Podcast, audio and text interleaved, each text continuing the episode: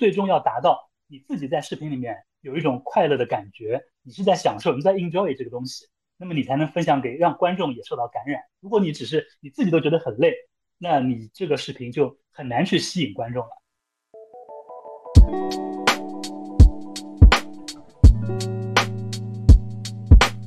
我觉得一个一个年轻人，就是你自己学的是什么，做的是什么，可能这一辈子不一定会完全一样，你会随着你的时间去变化。但是你去大胆的拥抱它，去感受一个新的行业带给你的一个冲击，带给你的知识点，是会是非常有意思的。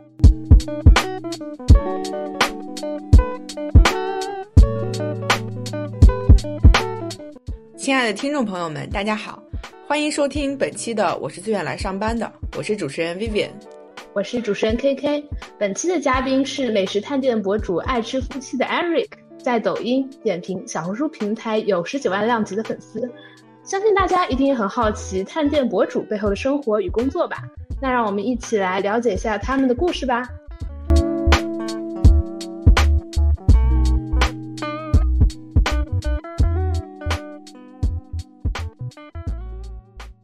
好，那我们这期节目就开始，欢迎我们的 Eric 和我们的 KK 主持人。哎，好的，哎，嗯，我是 Eric。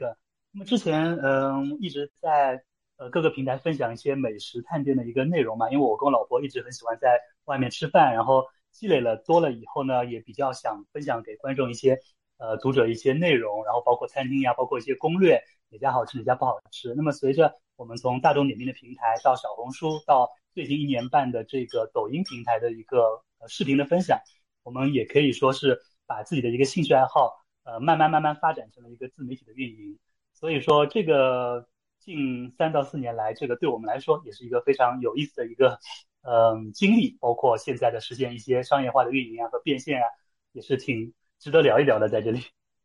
好呀，呃，我们刚刚其实还聊到一个点，就是你和你老婆是就是。呃，是因为吃认识的吗？还是说是怎么认识？然后就那不是，我我们呃认我们结婚已经好久了，因为我们两个人本身做饭水平一般，家里面呢也比较工作比较忙的情况下，一般是都会在外面吃饭。那以前在外面吃饭的时候呢，主要是通过大众点评去找餐厅。那么后来有一段时间，大众点评一直让我们这些经常在外面吃的，然后写一些呃笔记啊、分享啊，所以我们就进入这个美食的，算是美食这个嗯自媒体这个行业了吧。随后再慢慢慢慢的在多个平台在发展，主要是一开始是喜欢在外面吃，才有现在的这样一个运账号的运营。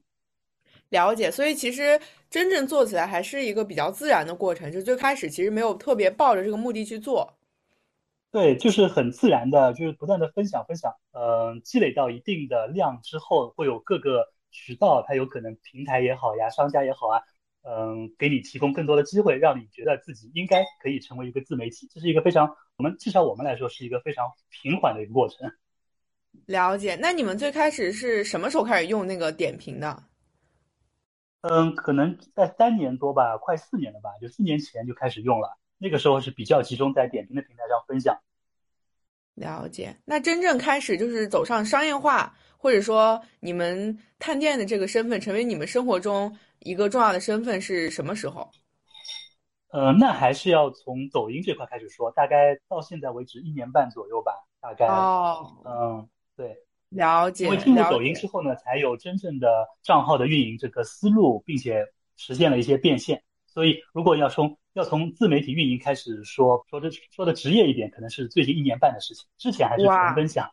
嗯。了解，我之前在和你就是有这个呃工作关系的时候，我我一直以为你已经是个非常专业的，因为感觉出来还是挺专业的，所以其实，在点就是抖音这边，其实才真正迈入了就是职业这一块儿。对，应该就是从抖音在我们国内上海开始推本地生活的一个呃商业化变现之后，开始进入这个呃抖音的自媒体行业的。之前在小红书在点评都是为爱发电，就是自己喜欢什么就发什么就拍什么。没有什么商业的合作。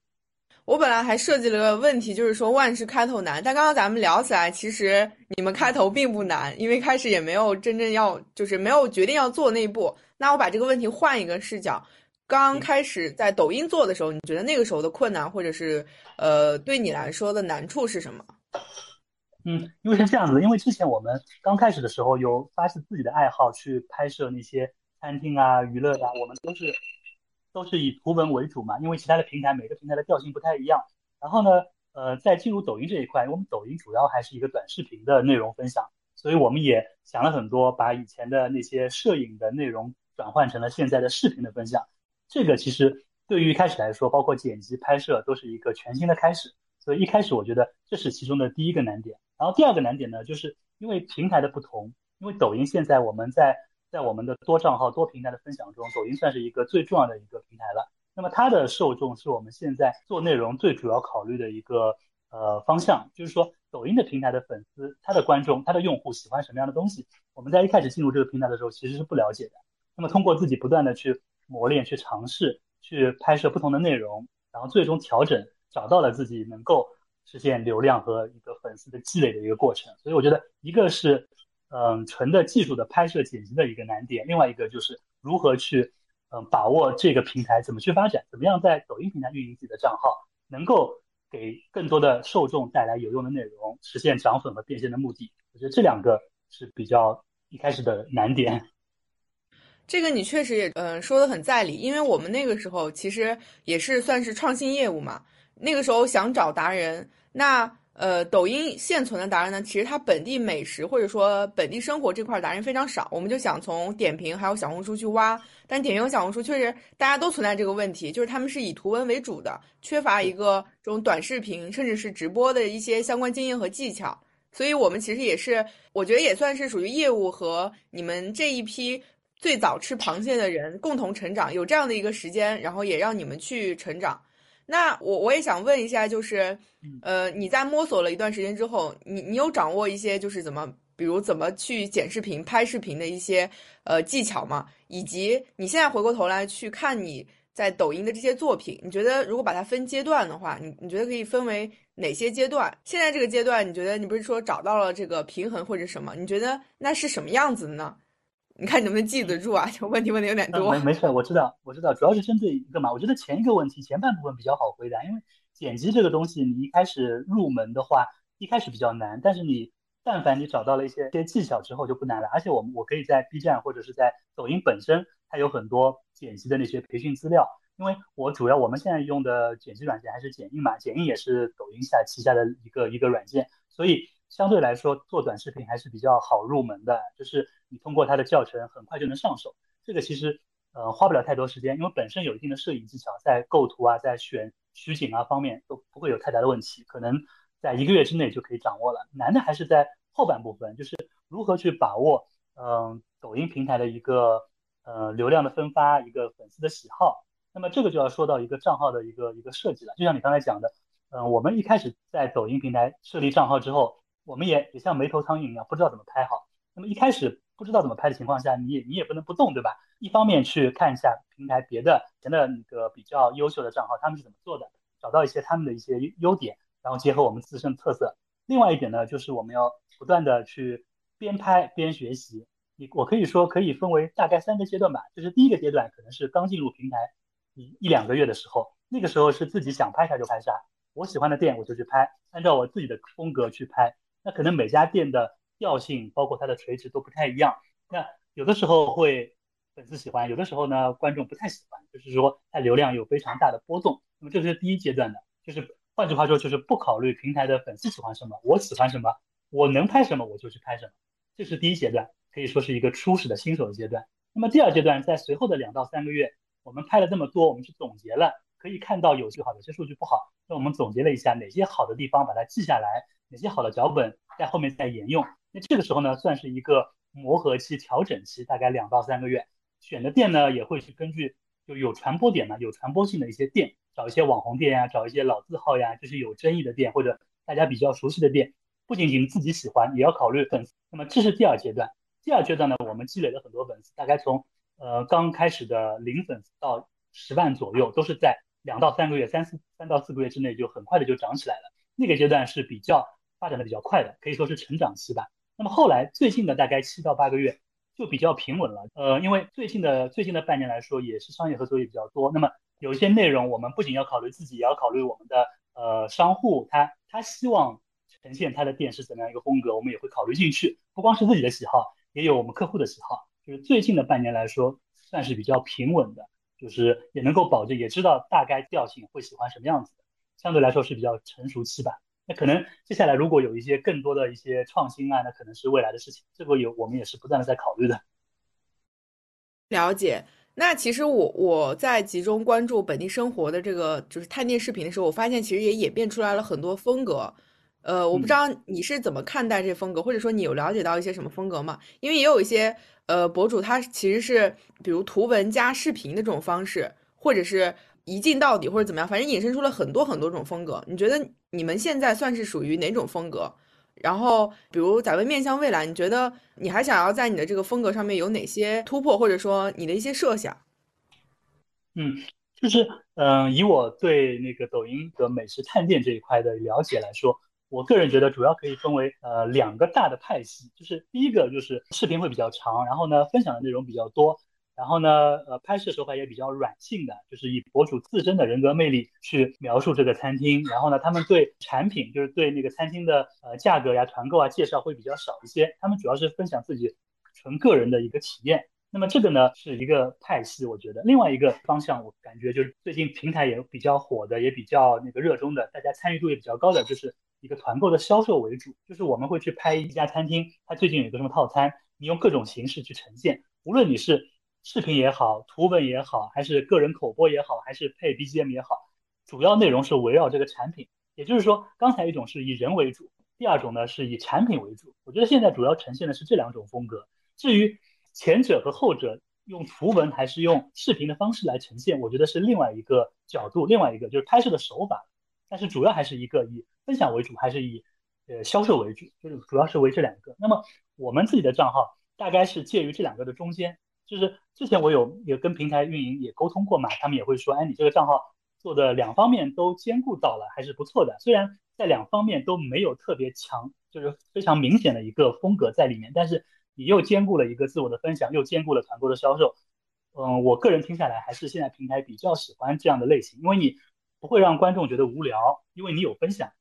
但也不会让觉观众觉得没有用，因为你给他们介绍一些好的团品，让他们在出去吃的时候或者选择娱乐的时候可以有一些参考的价值。我觉得我们的定位就是这样子，嗯，各而兼顾一下，但是不会太极端。了解，其实确实是这样子，因为，嗯，抖音之所以要开始着手做本地生活，也是想要借助本地这一个非常庞大的流量，来提高，就是，呃，可以说是内容和观众之间的这个匹配效率吧。所以我觉得某某种程度上是提供了，呃，非常大的价值。那咱们从你来说起的话，就是因为一般人聊起来，就是这种探店达人都觉得是吃吃喝喝生活，其实，呃，会很快乐。你觉得真正开始做这个探店达人，给你的生活带来了什么样的影响？因为你也刚刚也聊了有三个阶段嘛，那可能不同阶段的影响也是不一样的，你可以聊一聊吗？嗯，好的好的，就是嗯，我就不分三个阶段聊的这么细了，我就总体的讲一下自己的感受吧。就是一开始的时候，你会觉得压力很大，因为我们是兼职嘛，我跟我老婆都有自己的本职工作，我们可能周末会安排去拍摄，下班会安排去拍摄，但是这个时间就被压得很紧了。比方说我们下班以后六七点钟到市中心。拍完店八九点回去还要剪辑，剪辑到十点十一点才能睡觉，否则你第二天又要可能会有新的想法去拍摄嘛。所以一开始的时候是时间压力是很大的，剪辑的效率低，拍摄的不够熟练，然后呢跟店家沟通也没有很多经验，所以第一开始的时候压力是很大的。然后呢第二阶段的时候会好很多，因为剪辑的效率提高了以后，然后你又知道哪些餐厅你应该怎么拍，就相当于你就慢慢慢慢变得熟练了嘛，像熟练工一样的，这个时间上的。那个困难就少了很多，取之而来的就是如何创新，如何写脚本，如何把自己的内容变得更有趣。就是你不光是要让那个你的观众满意，你也要让客户满意，因为有的客户他希望你推一个产品，你要怎么样去呈现，也也让我们的甲方也要满意，就是你各个方面都要满意。你这个平衡点怎么找？你不能太营销，但是你也不能不营销，因为你有的时候确实是在为本地生活商业化这块在干干活，所以这个平衡点有的时候就很难找。我们一直在思考。这个视频的文案应该怎么写，不会让观众觉得特别的烦，也可以让这个产品能够得到很好的体现。就是第二第二阶段主要是头痛，怎么样写脚本，怎么样去呈现客户，怎么样去呈现我们的视频。然后呢，到了第三阶段，就是现最近的半年来说，我觉得这两个点我们大致上已经能够掌握了，就时间不会太赶，然后呢又能够比较容易找到每家店的特色，因为我们很多类型的店，比方说西餐厅，我们已经拍了十几家。烧烤店拍了十几家，那么再拍新的同类的店的时候呢，我就大概知道怎么样个调性会比较好，所以已经有经验了。就最近半年来说，会更多的去享受这个生活了，因为之前来说一直在积累，在在训练，现在来说更多的是去享受这个美食带来的一个快乐。那么你一旦有快乐之后，你才能把这个视频拍得更好。我一直跟我的朋友说，尤其是新手，他会来问我说，哎，怎么样把视频拍得让观众喜欢看？我的感感觉就是，你最终要达到你自己在视频里面有一种快乐的感觉，你是在享受，你在 enjoy 这个东西，那么你才能分享给让观众也受到感染。如果你只是你自己都觉得很累，那你这个视频就很难去吸引观众了。就是目前为止，我们觉得更加去欣赏这家餐厅的美食，去感受这个美食带来的快乐。去学习美食的知识，分享里面值得大家去听一听的一些故事，这个会比较有意思。就更更多的一些是有意思的东西在里面。好呀，好呀，Hello Hello Eric，我这边其实有一个很好奇的问题，就是因为作为探店的话，可能经常能够接触到很多美食，那你们会不会需要面临一些身材管理的挑战？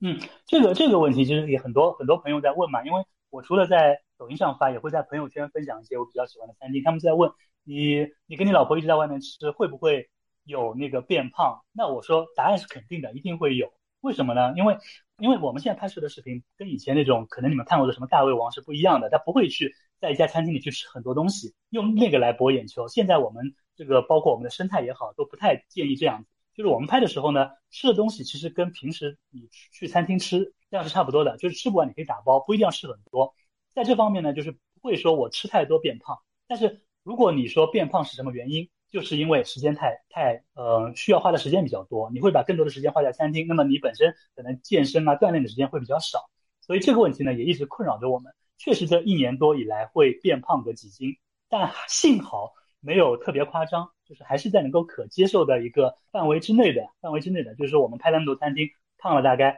三四斤、四五斤的样子，还是还行。所以呢，我们现在也会考虑，就是说我们会每个礼拜去花一点时间去健身，去去控制一下饮食。这个也是美食博主应该是每个人的必修课吧。除了那些永远吃不胖的、不太容易胖的人之外，大多数人都会有这个困扰。其实我觉得这个你要说一年胖个三四斤，那那其实根本不算问题，因为你像我这种不是美食博主，一年也要胖个五六斤。所以我觉得这这个应该是所有人面对美食诱惑的时候都会有的一个问题。对，因为我从经验来看，我身边的那些一起探店的博主，你说真的胖很多的，其实还非常少。就是我认识的人没有，大部分都是能够维持的，或者说看上去差不多。因为我们经常会见面嘛，也没有什么特别大的问题。原因就在于，其实我们现在虽然是美食探店，但是已经不是那种吃很多的内容了。我们会去讲这个餐厅的故事，去呃宣传它的一个特点，包括我们自己的觉得好的好吃不好吃就行了，不会在镜头前吃太多东西。是这样子的，所以说它体重方面不会有特别大的影响。嗯，所以其实我觉得这种内容慢慢在朝着一个更健康或者说更有价值的趋势在发展，所以对这些能破圈的美食达人来说，也是一个好的信号吧。其实我想问一个问题，你觉得就是这种做探店有没有在一定程度上减少了你们的生活成本啊？啊，那肯定的。我可以说就是。现在我们达人嘛也有很多，包括粉丝比较少的，包括粉丝比较多的，大家都在分享内容的同时，也会去实现一些变现。那么是在美食探店之所以这么多人想做，这么多人喜欢做这个赛道，主要原因也是因为你可以就是呃通过在这个分享的过程中去体验上海、体验各地的不同的一个美食嘛，因为吃吃的好，大家都喜欢，对吧？没有人不喜欢。如果你在自己去分享的同时，能够又点击了自己的一个去花钱自己去吃的成本，那肯定是一件好事情。这个其实是不能否认的，很多人也是冲着这一点进入这个赛道的。这个我觉得没有什么问题。那你可以来也跟大家介绍一下，一般是怎么会接到比如探店的生意，然后你你会怎么去判断是否要接？这样子的，就是我们刚才不是说了我们那个账号的三个阶段嘛？第一阶段来说，可以说是没有什么商业合作的。我们全部都是自己去选店，自己去消费，然后分享真实的感受。那其实其实大部分账号都是这样子的，一开始你肯定要去投入，这成本嘛，对吧？然后到了第二阶段会有，嗯，我们因为可能是正好是处在抖音这个大力推广本地生活的一个期间，我们到了第二阶段以后，也没有说自己去找商务合作，那么平台给我们提供了很多合作的机会，平台的客户、平台的 BD 给我们介绍了，那我们就顺其自然的，一开始可能是没有什么费用的，就是去拍，就是去体验。后来呢会渐渐的会有一些费用，包括一些团购的销售的分成呀。那么这一块，我第二阶段可以说是大部分都是平台来撮合的，就是我们平台的，包括同时期还有大众点评呀、小红书啊，都会有一些平台的合作。那么到了第三阶段，平台合作的同时，会有一些商家，这些商家并没有跟平台有一些强的合同在里面，但是呢，老板，比方说老板啊，或者说那个那个呃餐厅的一些一些负责人啊，在抖音上刷到了，那他挺喜欢我们的视频的，关注了，那么他就会说，哎，我通过平台能不能邀请一下过来探个店啊，拍一拍，这种也有，那么会主动找上门。就是以我的一年来的经验来说，我们其实因为作为兼职嘛，我们不可能像很多广告公司一样有固定的客源，会出去招商什么的，我们都是通过要么平台介绍，要么朋友介绍，要么就是餐厅老板通过抖音也好，其他的小红书也好，他们会来私信，然后呢寻寻求线下的合作，就是一般来说都是找上门的这样的合作。嗯，我觉得大部分兼职博主应该都是只有找上门的合作会比较多一点。了解，其实还是内容做好了。其实内容它自有一个这种传播效益，然后能给你们带来一些呃商务合作吧。我觉得可以这样理解。对对，是这样，是这样子。嗯，那其实对于大大家来说，或者是对于听众来说，其实呃，大家接触到探店达人，其实都看的是作品本身，或者说成果，其实并不知道幕后。你可以跟大家聊一聊，就具体一个探店作品的这个过程吗？就是比如从那个呃老板。来问你愿不愿意探店，从这个开始给大家讲一讲，到它一直发布。嗯，好的。呃，那么，嗯，因为我们的大部分的合作是平台的撮合吧，就是我可以拿这样一个一个过程来讲一讲，就是呃，我们平台比方说会有客户来找到我们，他们会把客户所指定的达人，就是客户比方说他要什么样的达人，他会拉一个群，那么在群里面他会发布这个餐厅的一个信息，包括他希望推广一样的，就是类似于 brief 嘛，就是会把它的详细的内容写出来。如果你愿意合作，你可以在呃下面就是回答。那么总的来说，从这个拉群开始，嗯，撮合合作开始，我感觉差不多有五到六步，大概是六步的样子。第一步就是你要去选择，就是你是不是接这个合作，你喜不喜欢这个餐厅。然后呢，你把你的意向告诉对方，那么对方如果觉得你也 OK 的话，那么就可以撮合成这个商单了。第二步就是你在接了这个合作之后，你就是要在探店之前，你要进行一个调研，你不能说我马上冲过去，那肯定不行。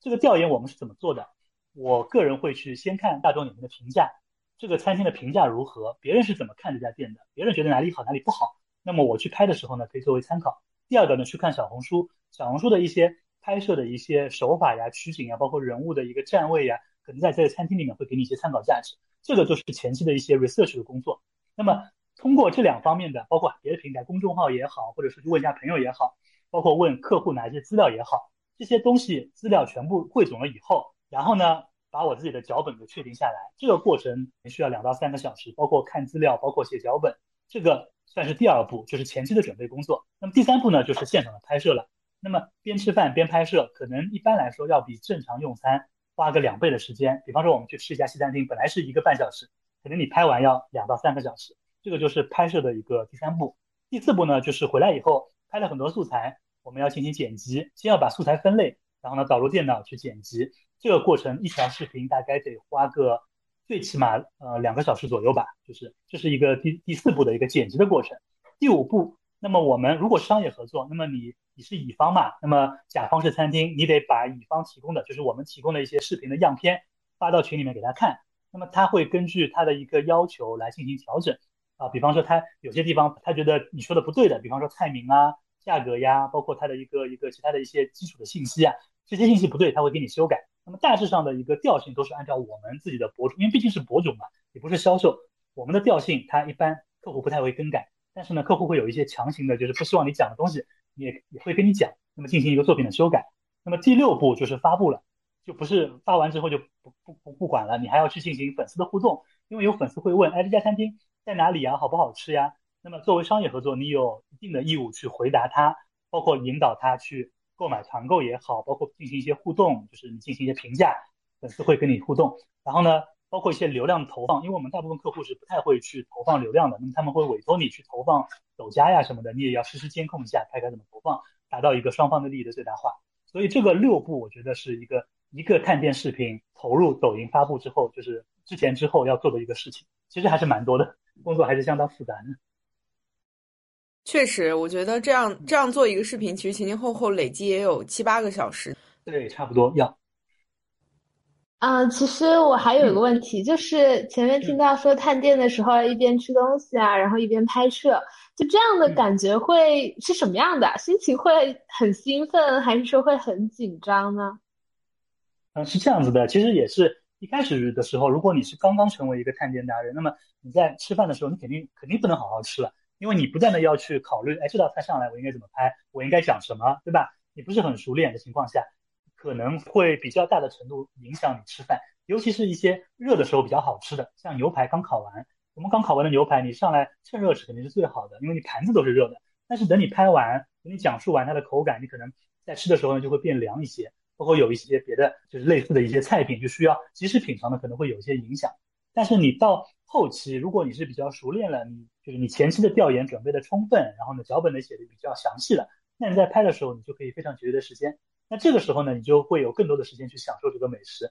就是我一直在说，我们拍摄美食探店不要搞得像宣传片一样，不要像呃来拍那种，对吧？就是像有些菜不是拍菜单的照片嘛，会拍的一个一个菜非常的规整。我们尽量要通过一些自然的分享，就是你在吃的时候让别人觉得你很快乐，吃得好才能拍的自然。这个是我觉得一个比较重要的一个点，就是你可能会拍的时候吃到一定程度了，就像你说的一样，比较兴奋也好呀。说一些自己的主观的感受，就完全脱离脚本的也好呀，这些都是我们比较喜欢的，因为我们写的脚本也不会很复杂，大部分的内容还是到现场临时发挥的。那么这个发挥的好和坏，就跟你是不是喜欢这个餐厅，是不是 enjoy 这个过程强相关。所以我更多的是觉得你在拍探店的时候，也要像一般的顾客来餐厅吃饭这样自然和轻松，才会拍出最好的作品。这是我的一个个人的观点。啊，了解。我感觉其实整体的听下来，就是其实更强调的是一种在这个体验中真正去做一个，好像作为一个顾客去就餐的这样一种真正体验去传达给客户。对你比普通的顾客更加的专业，因为你是美食博主，对吧？你比顾普通的顾客要更加兴奋，因为你要感染观众。我觉得要在普通的顾客基础上去加上自己的一些特长会更好。嗯，了解。哎，那你们拍的时候就可能那个。正式啊，可能会稍微大一点。那旁边会有人看吗？那你们会不会有一点害怕或者紧张啊？这种？其实你这个问题，这个问题还是蛮有意思的。因为其实一开始的时候，这个这个其实你说正式大不大，牵扯到这个探店博主的一个拍摄设备。如果你拿了一个很大的单反那个相机，加一个大的打光灯去拍，那自然而然别人会投来瞩目的眼光，或者觉得有点奇怪也好，甚至有的时候你还会打扰到顾客，因为很多西餐厅它都。客户都不太希望你去拿大型的拍摄设备。我们一开始的时候也会拿着相机啊，拿着很大的打光灯去拍。后来发现拍出来的视频的画质是挺好的，但是呢，会影响我们的就餐体验，包括影响旁边的那个客户。所以我们后来包括就到最近的半年来说，我们又回归到我们的手机，苹果手机加一个小的打光灯。我们发现损失一些画质的情况下，但是呢，能获得更好的、更隐蔽的、更自然的用餐体验。对视频的效果反而好，更加自然。你拿着一个大的单反对着我老婆，她她其实说话会很紧张，别人会不断的看她，她更紧张。拿个手机悄悄的放在旁边，有的时候她说话的时候不经意录进去，反而更自然。那么我们我们试验下来，觉得这样的效果反而更好，所以我们现在就不会引起大家的注意了，就是非常的低调了。有的时候甚至稍微远一点的人都不会发现我们在拍摄，这个可能你不太相信，因为你可能想象中的美食探店都会有很多人围在那边拍。其实不是的，现在我感觉很多博主都是更加倾向于分享用餐体验，私密一点，会更有流量，更有观众喜欢。啊，了解，还跟我想象中还真挺不一样的。但是仔细一想是非常有道理的，因为人都是在面对这样一个更正式的场合，听起来会会会更不自然，反而其实会没有达到你之前更想要达到的那个效果。对对对，其实其实我再补充一下，就是我们这个抖音平台的调性，我们调研下来也是这样子的。你要不就像我们这样拍的相当自然，相当的一个隐秘，别人会觉得很真实，这是一个呃获取粉丝信任的方式。另外一个，你索性你就跟餐厅讲，我来拍的时候你帮我清清场，我会带大型的设备，带好多人，带化妆，把灯光打到像那种电影级别的，这样的拍出来的非常的专业。抖音平台的粉丝也会买账，他知道你是一个专业的团队去拍的，他觉得在欣赏一部电影，这样的也会有很多的流量，很多的粉丝喜欢。那么把这两点做到极致，我觉得都不错。但是怕就怕你拿了一个是单反，但是呢，你又是正常的时间去拍，拍出来呢不太自然，画面呢又不够精致，旁边还有乱七八糟的旁边的一些影响，就比较是趋于中间化。这样的话，观众反而喜欢的不多，这是我们做下来的感觉。所以我们因为是兼职嘛，包括我们的水平也有限，说实话，所以我们就选择了后一种，就比较自然的去分享。了解，所以其实一般博主他都是会选择其中一个，而不太就是我理解是不是不太可能去根据不同的餐厅的嗯类型去选择不同的风格呢？我觉得看下来，在实践中，就是大部分的呃身边的人倾向于后者的更多一点，因为大部分的进入那个本地生活的平台，可能就是呃兼职呀，或者一些刚刚辞职的开始开始做这个自媒体的，不是特别的专业。像我说的另外一种，就是拍的非常专业的，可能是一些公众号，他们本来是有团队的。本来就搭建了一个非常好的一个拍摄的一个技巧和设备，那么他们会倾向于前一种，这两种其实都有的。如果你刷多了本地生活的探店，都会有，只是后一种更多一点，更加接地气。我继续问，因为也了解到 Eric 其实是多平台都在做的，刚刚有聊到那个小红书、点评，还有抖音，以及我看你最近也开始接触那个微视了，你可以跟大家简单说一说这些不同平台的差别吗？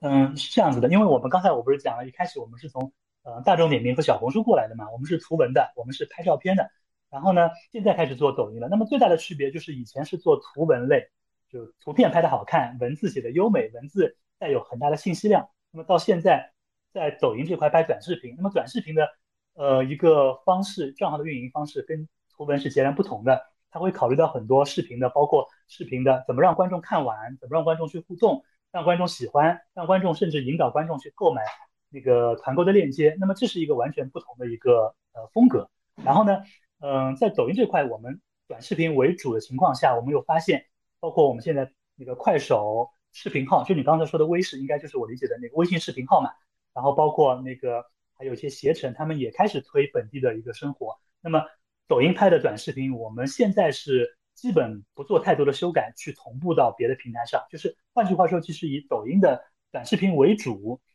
对其他平台进行稍微的一些修改或者修修正，然后呢去同步到其他平台。那么其他的几个平台的有各有各的特点，但是呢，因为大部分人是没有办法去根据每个平台的特点去制作完全不同的内容的，所以我们其他几个平台相当于就是纯粹的去同步一下，就是观众的呃反馈也好啊，平台的调性也好啊，就不像抖音，我们会时刻去关注。观众喜欢什么，平台怎么发展，我们去调整内容。其他的平台我们目前只是做一个同步，有一些效果同步下来效果挺好的，像小红书效果也不错，那个不会差于这个抖音。但是呢，像携程我们在同步的时候呢，就会发现携程的用户还是更喜欢旅游类的内容，更喜欢图文的，所以呢效果就相对差一点。就是每个平台有自己不同的调性。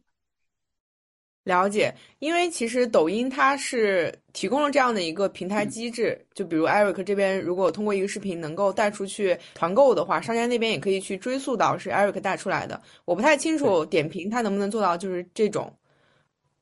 嗯，现在其他平台目前大多数都不能，就是包括快手、包括视频号、包括那个点评来说，他们都没有在视频里面销售内容的一个很好的一个。呃，大环境也好，或者说一个设置也好，基本上是没有。小红书有个别的产品可以挂链接，但是这个产品也仅限于小红书商城，包括小红书的一些化妆品啊，一些一些那个这类似的东西为主，就我们没有涉及到。我们现在所有的平台在进行视频直接变现的，也就只有那个抖音平台可以挂那个团购的链接和挂小黄车了，所以其他平台是没有这个情况的，只有抖音这边才会有。那么抖音会有现在会有一个比较完善的系统，就是你在这个视频。中，如果观众看了，在你视频里面下单，那么可以在后台追溯到是哪个博主发的视频，让这个观众首次下单。那么会通过这个视这个视频的后台去进行一个 CPS 佣金的一个分发，是这样子的。其他平台没有涉及到这一点，其他平台即使是合作，也是线下的一个线下对接去合作。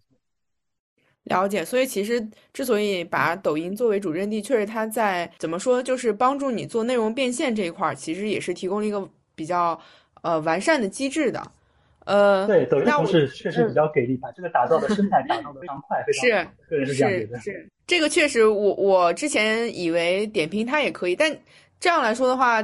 点评可能更多的还是内容方面的呈现。其实，在呃商务这一块儿，可能或者说呃 CPS 这种基于呃转化数据的这种商务合作会弱很多。那其实就是 Eric，其实你也有就是更进一步的去接触不同的内容，就图文、视频，甚至包括直播。那刚刚咱们也一直没有聊到直播，你可以跟大家也就是聊一聊，就是后续你接触了直播之后的感受吗？直播的话，其实我以前在点评的时候接就开始接触直播了，因为那个时候他们也有餐厅要需要直播的这个需求嘛。但是呢，那个直播是纯粹是品牌宣传了，就是你在你在你可以在餐厅里面去介绍介绍这个餐厅，但是它没有一个带货的过程。但是抖音这块的直播呢就完全不一样。我们在抖音这块短视频大概做了半年左右的情况下，然后呢会有一些商家来找一些直播的合作，包括平台也有一些活动。那么这个直播里边呢是可以直接在直播间里面去售卖。类似于电商嘛，对吧？电商卖产品，那么直播间是卖团购，这个团购呢就到店消费的这些 package。那么，嗯，在抖音直播这一块，其实我尝试了大概有十来场，说实话压力是蛮大的，要远远大于在拍短视频的过程中。就短视频我可以放下心来慢慢拍、慢慢剪辑，但是直播这个直播间的感受就不一样了。这个我跟 Vivian 也合作过，之前做那个宋城直播的时候，那个的压力确实非常大，现场也很多。很多人在那边，然后呢，你不断的去呃介绍这个产品呀，然后介绍商户呀，去售卖。我觉得对博主来说要求还是挺高的。那个时候一开始的时候是不太适应，后来会渐渐的好一些。嗯，对，其实我觉得直播这种方式，就刚刚咱们提到两种，你像刚刚提到两种短视频拍摄的方式，一种是这种非常专业的，然后这种呃灯光，然后摄影全在。其实直播就是这样的一个形式。所以说，其实对于博主来说，他。就是在那样的一个氛围中，而且是这种实时直播，所以我确实，我作为这种幕后人员，我看着 Eric 在那边播，我都是非常紧张的，也非常刺激吧。对，是的，是的，是的，嗯。然后我个人其实觉得，短视频博主和直播的主播他们的区别是非常大的，因为我一开始我们做了好几年，都是包括图文博主也好，包括视频博主也好，这个博主的感觉跟主播是完全不一样的，主播的。就是他所要的技能和博主要的技能，他们之间的交叉其实并不是太多。我个人觉得啊，当然你如果对餐厅了解了，主播介绍的时候会更加好，那是肯定的。但是呢，直播之间你更加的需要的这个人格的魅力，这个口才，嗯，经验，包括这个抗压能力，这个是很多博主是不太有的。就是很多博主他之所以不敢直播，也是因为这个道理，他觉得太难太累。我一开始是这样觉得的，后来机缘巧合去尝试了一些，觉得哎还是挺有意思。是。嗯，我我其实也是在做直播过程中，后来我们叫了一些那种之前是做这种服饰直播的，就是直接就是主播出身的，他们那种口才能力真的是就是一套又一套，所以我我可以非常明显的感受到就是两者的差别，他们可能在呃对于团品本身的这种认识啊，或者说这种价值提供这方面其实会弱一些，但是他们很注重这种即时表演，所以我觉得可能确实是截然不同的。对，是的，我个人也是这样觉得。那你现在回忆起来，就是参与过这么多场这个探店，嗯，你觉得有没有让你很印象深刻的事情？哎，其实其实我们账号大概拍了有六百多家餐厅了，在这个两三年之内，嗯，其实主要的你说对餐厅单家餐厅特别好吃、特别特别贵、特别便宜这种印象，其实不是不是很深刻，因为实在是太多了。但是呢，主要印象比较深刻的还是人。就是很多事情，时间过了久了，你餐厅拍过了，视频拍过了，你对某些餐厅的人会有很大的印象。比方说，我可以举个例子，就是在去年大概七八月份的时候，有一个有一家那个上海的一家有一个香港老板在上海开了一家叫先入为主的餐厅，然后呢在淮海路上，他是做花椒鸡的。然后呢，他之前是在香港开了七八家连锁店，但是呢后来因为种种原因，包括金融风暴也好，嗯，倒了很多店，所以呢他就来内地发展了。在上海开了一家店，但是生意呢也一直不好，一直一直觉得这个呃怎么样能坚持下去？包括前两年的疫情也好，那么后来呢，他也是从朋友那儿听到这个抖音平台有这样的一个本地生活的一个推广的一个项目，听他后来说啊，他是鼓起鼓起勇气，因为他接了很多那种广告服务商嘛，效果都不好。那么抖音他这一块也是鼓起勇气找了一些达人，那么第一批就找到我，那个时候呢也是正好我从呃自己分享到商业变现的，可能是一开始的几个视频。我去给他拍了，一开始呢也没有抱太多希望，后来没想到这个视频拍完之后，把他这家店的特色，包括他的一个呃个人的这个故事，香港老板的一个故事，那个推送到了整个上海的一个喜欢喜欢那个港式茶餐厅、喜欢那个吃火锅的人群里面，那么流量就非常好，粉丝也非常多，特别很多粉丝就会在我的下面评论就会说的，哎，他们以前去香港玩的时候吃过这家餐厅，但是呢，没想到上海居然有一家。确实是是不是同一个老板开的？我后来回答他们说是的，他们也了解下来，确实味道跟香港差不多。那个时候就非常火爆，在短短的一个月之内，基本上就天天排队了。那个老板也是特别的意外，他就觉得以前好像开了好好多年都没有这个效果，所以他也就特别感谢抖音这个平台，也一直来谢我，就他觉得他本来是没有什么信心再开下去，那么通过这一波短视频推广之后，他现在不仅在上海这家店天天排队，甚至在呃成都和南京他也去开了新店，就现在应该已经投入使用了这个新店。所以他就一直在微信里面跟我讲，就是说他要不是在抖音做的这一波，他可能觉得上海这家店都不一定开得下去。那么现在就他就非常开心。那么这样的老板在我们合作的过程中会遇到不少啊，遇到不少。那么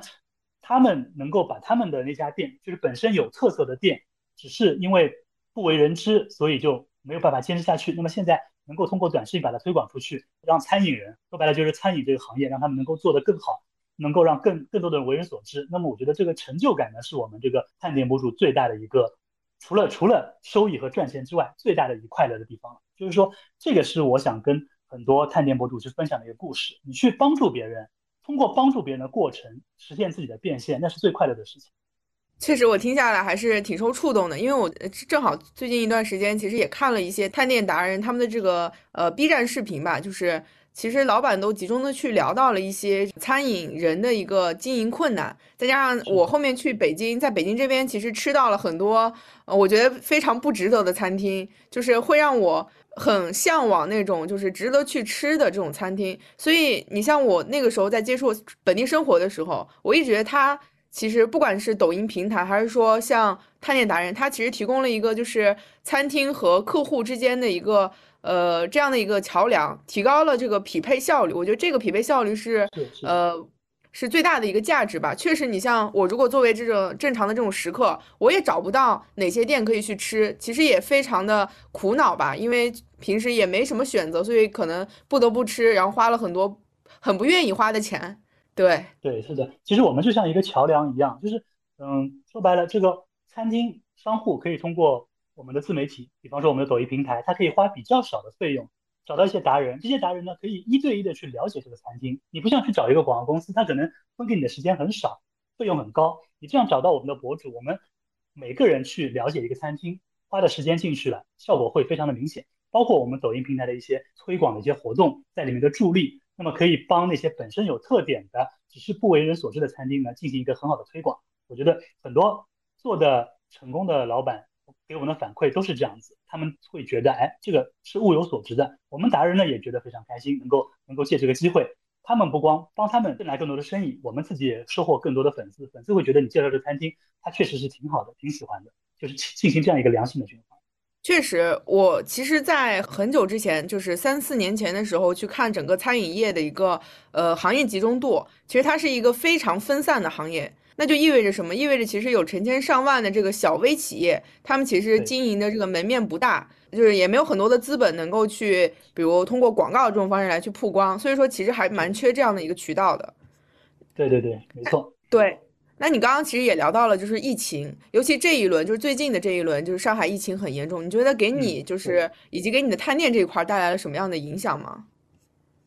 嗯，影响你说业务上的影响还是很多的。平时我们自己周末想去吃一些自己喜欢的餐厅，分享一下。那现在生活业务都都算，可以聊聊这个影响吧。对，就我们本身周末就是喜欢出去找美食的人，就算是呃没有合作的情况下，我们也会找自己喜欢的餐厅。那么现在肯定是不能去了。现在的合作的商家很多，不仅去不了，然后呢，他也在抱怨说不知道能不能坚持到这个疫情结束、封城结束。那么这个情况下，对于我们自媒体来说，也是影响会非常大的，尤其是很多就是独立做自媒体的，可能在这两个月的一个合作会相对来说会锐减。这个情况下呢，但是也不是说没有办法去破圈嘛。比方说现在上海，你你不一定呃就是了解，我们现在不是上海说，呃虽然我们现在做不了外面的一个堂吃呀，但是我们会有一些少量的外卖，或者说一个社区团购，那这些呢也会有商户在寻求，哎怎么样在平台上推广这些？毕竟不管你是疫不疫情，大家吃饭总要吃的，那么你。出去吃也好，在家吃也好，总会有办法去解决这个问题。那么最近呢，我们也在开始跟呃暂时无法就是堂吃的一些餐餐厅做一些社区团购的一些合作。那么我们也是就达人圈子里，我们也很多人都达成共识，就是现在这个情况下，我们甚至会就是呃免费的会给商户做一些宣传，因为毕竟现在这个情况下，餐饮人也非常困难。那么能够帮他们渡过难关，对我们来说也是一件好事情，是这样子的一个现状。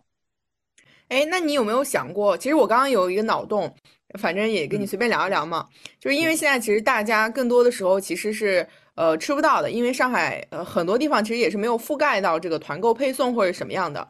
那然后呢，其实我们在。就是吃饭的时候，其实也想了解，就是带着一些感受来去吃饭，比如了解就是这家餐厅的背景啊，或者是老板的这个从业故事啊，就这一些。你有没有想过，其实可以通过比如搞一个系列和老板进行这种呃聊天，然后呢，通过这种预定的方式，能够把未来的一些呃销路提前锁定，比如交预定金或者什么？你觉得这种方式可行吗？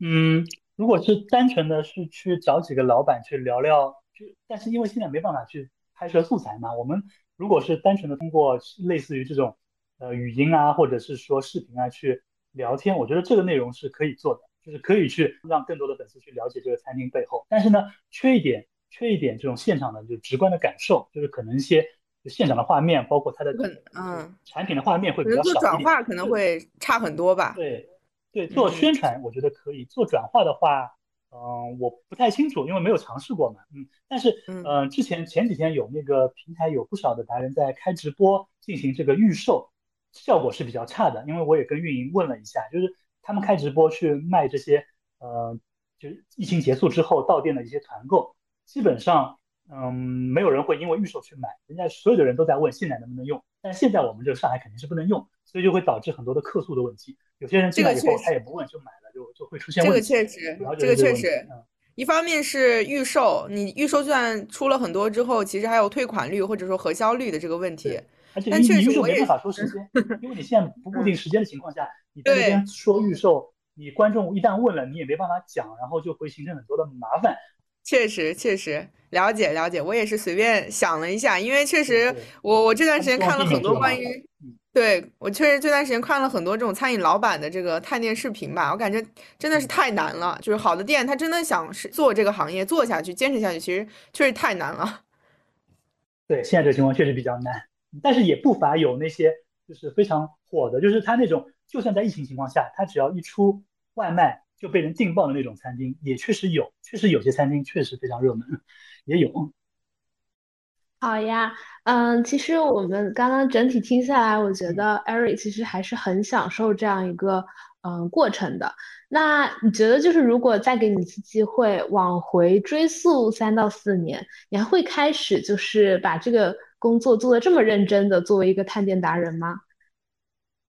嗯，其实这个问题，如果回到三四年前，我们肯定还是一样喜欢美食。那我觉得，按照三四年前的想法，一定会。继续发展这条道路，但是呢，会做的比现在效率会更高，然后呢，学习的内容会更多，更抓紧时间去去培养自己的一个能力。就是说，如果你早知道会这样做的话，你会做得更好。其实就就很简单一个回答，还是会做一个美食达人。就是你可能就如如果假设如果现在外部环境没有什么没有什么那个负面影响的话，我个人的设想可能会做一个全国的一个美食达人，就是会去。各个地方去拍摄他们的各地的美食，我觉得这样的话对我个人的兴趣爱好是更加符合的。可以去了解不同的地方的一个餐饮文化，去跟着《舌尖上的中国》去探寻不同的地方的一个美食。可能到最后，呃，变现方式可能还是以探店的一些合作为主，但是呢，会把这个面涉及到更广，甚至是海外的，对吧？但是呢，因为现在这个情况下，我们大部分的还是只能集中在上海，就是这样一个情况。嗯，了解。其实它是一个个人的兴趣和它成为一个兼职的一个很好的结合。嗯，应该还是会走这条路的，因为我觉得还是挺喜欢的。嗯，对我也听下来，觉得整整个你讲述的过程，包括你的心态和你展现出的那种感觉，都是让人觉得嗯，非常的乐在其中，状态非常的昂扬。对，你做博主一定要快乐嘛，你不快乐的话，你做出来东西 就没有感染力。对对，哎，那其实我刚刚听下来觉得啊，做美食探店博主真的好有意思，但我就觉得肯定背后还是会有很多艰辛嘛。就你觉得，如果给一些现在想要去开始的做的探店博主的这样一些小白的同学，你们会有什么样的建议呢？或者说你会给他一些什么，嗯，以前你觉得你踩过的坑，让他去避免的吗？嗯，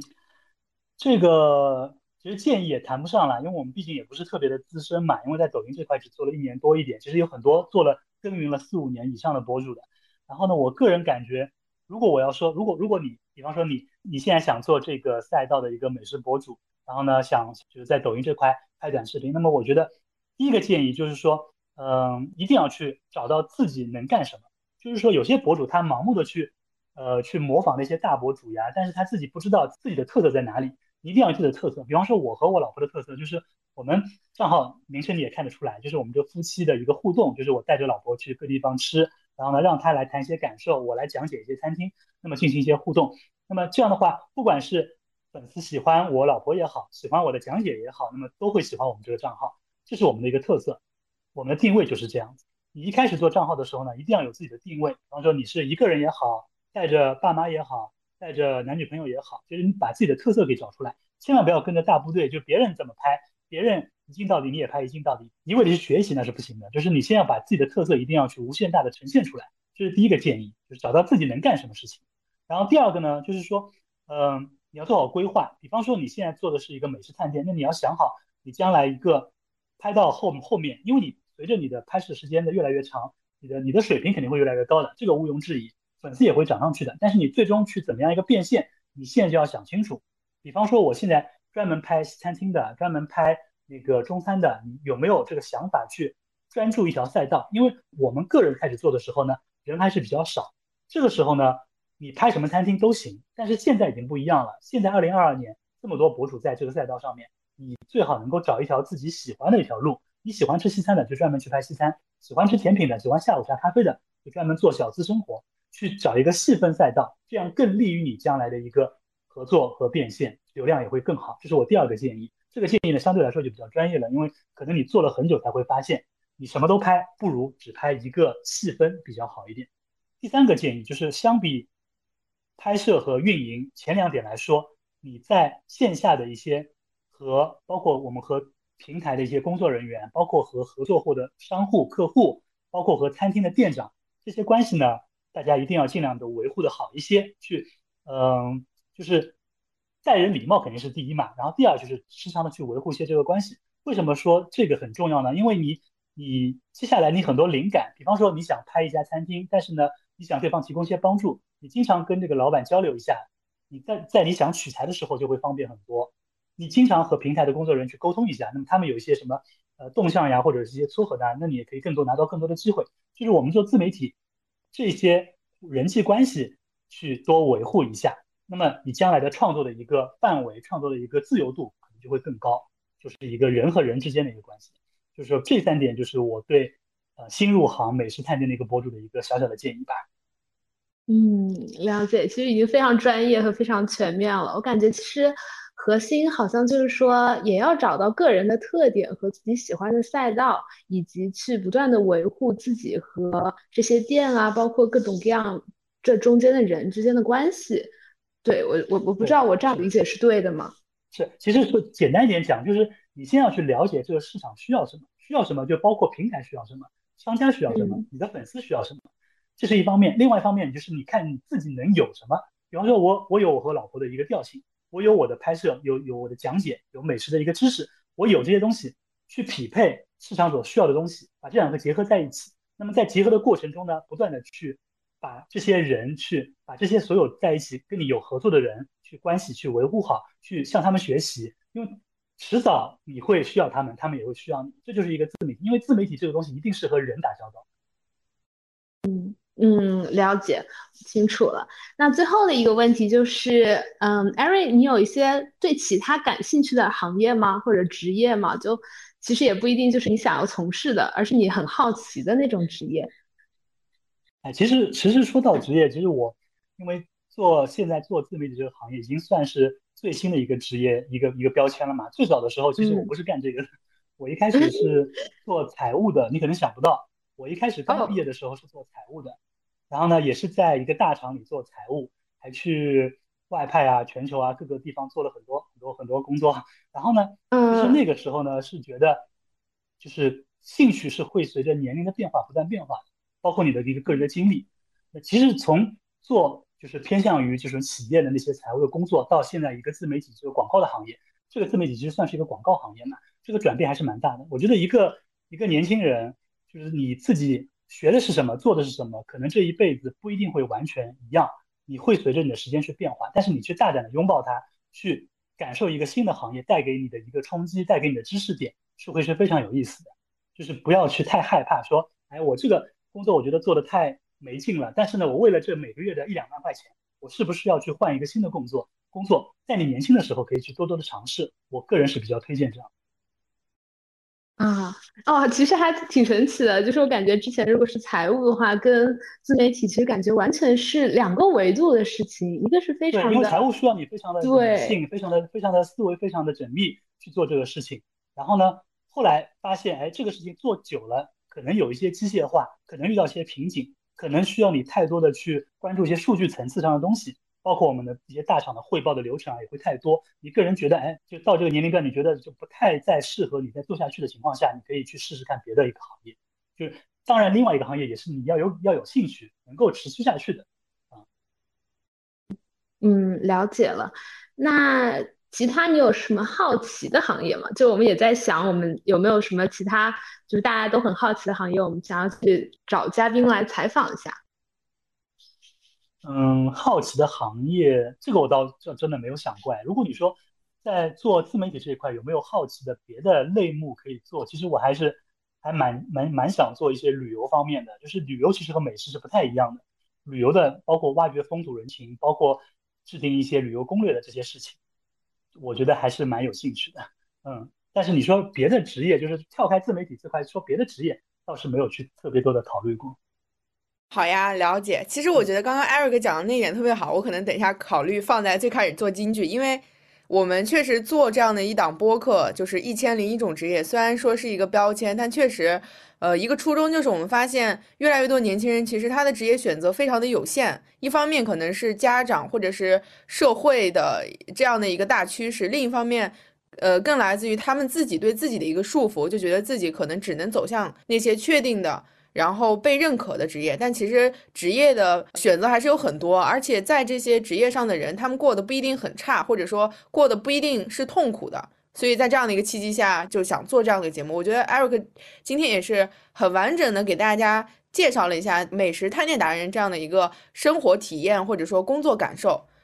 嗯，然后我们后期看一下吧，如果有这种呃做旅行的，我们也可以邀请做一做。因为之前我以为就是做自媒体，它可以作为一个大类，但是既然艾瑞克其实说了，呃，可能各个赛道都还是不太一样的，那我们也可以邀请一下。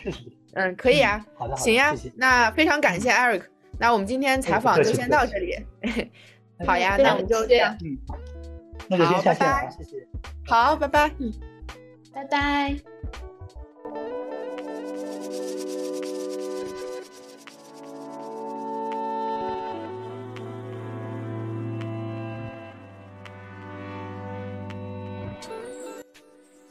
以上就是本期的内容啦。如果你有什么收获，欢迎留言给我们。感谢大家的收听，关注我们，下期再见啦。